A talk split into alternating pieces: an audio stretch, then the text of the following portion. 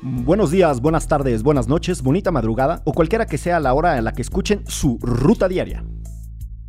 Hoy es martes 16 de agosto y estas son las breves de Derecho Remix. México vivió un fin de semana de pesadilla. En diferentes ciudades del país se registraron toma de autobuses, quema de locales, bloqueos en carreteras y hasta toques de queda. El saldo no es del todo claro y hay diversas teorías que van desde el debilitamiento del cártel Jalisco Nueva Generación hasta un supuesto ataque coordinado por parte del mismo gobierno para justificar la presencia de la Guardia Nacional en el resto del país. Lo que sí podemos asegurar es que cada día se sofistican más y más los despliegues de violencia por parte del crimen organizado. Y aunque pasan los años, sabemos muy poco de los cárteles, su historia y sus propios nexos con la política a nivel local.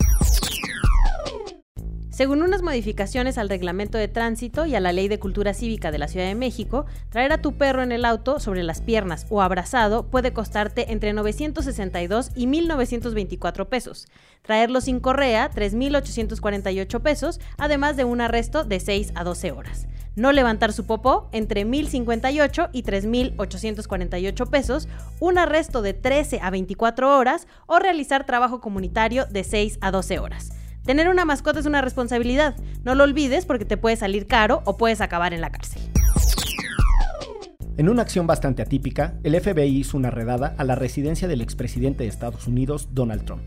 Como resultado de esa búsqueda, se identificaron varias cajas de archivos con documentos clasificados como ultra secretos que fueron extraídos de la Casa Blanca sin respetar el protocolo adecuado.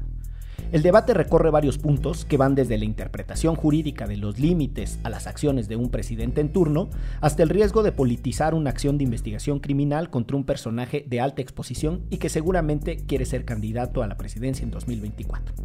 Más allá de la polémica eterna entre demócratas y republicanos, lo que es un hecho es que Trump, una vez más, ha puesto al mundo jurídico y político de Estados Unidos contra las cuerdas en uno de los ejes que nuestros vecinos más suelen jactarse y del que más suelen criticar a otros países, el respeto a la legalidad.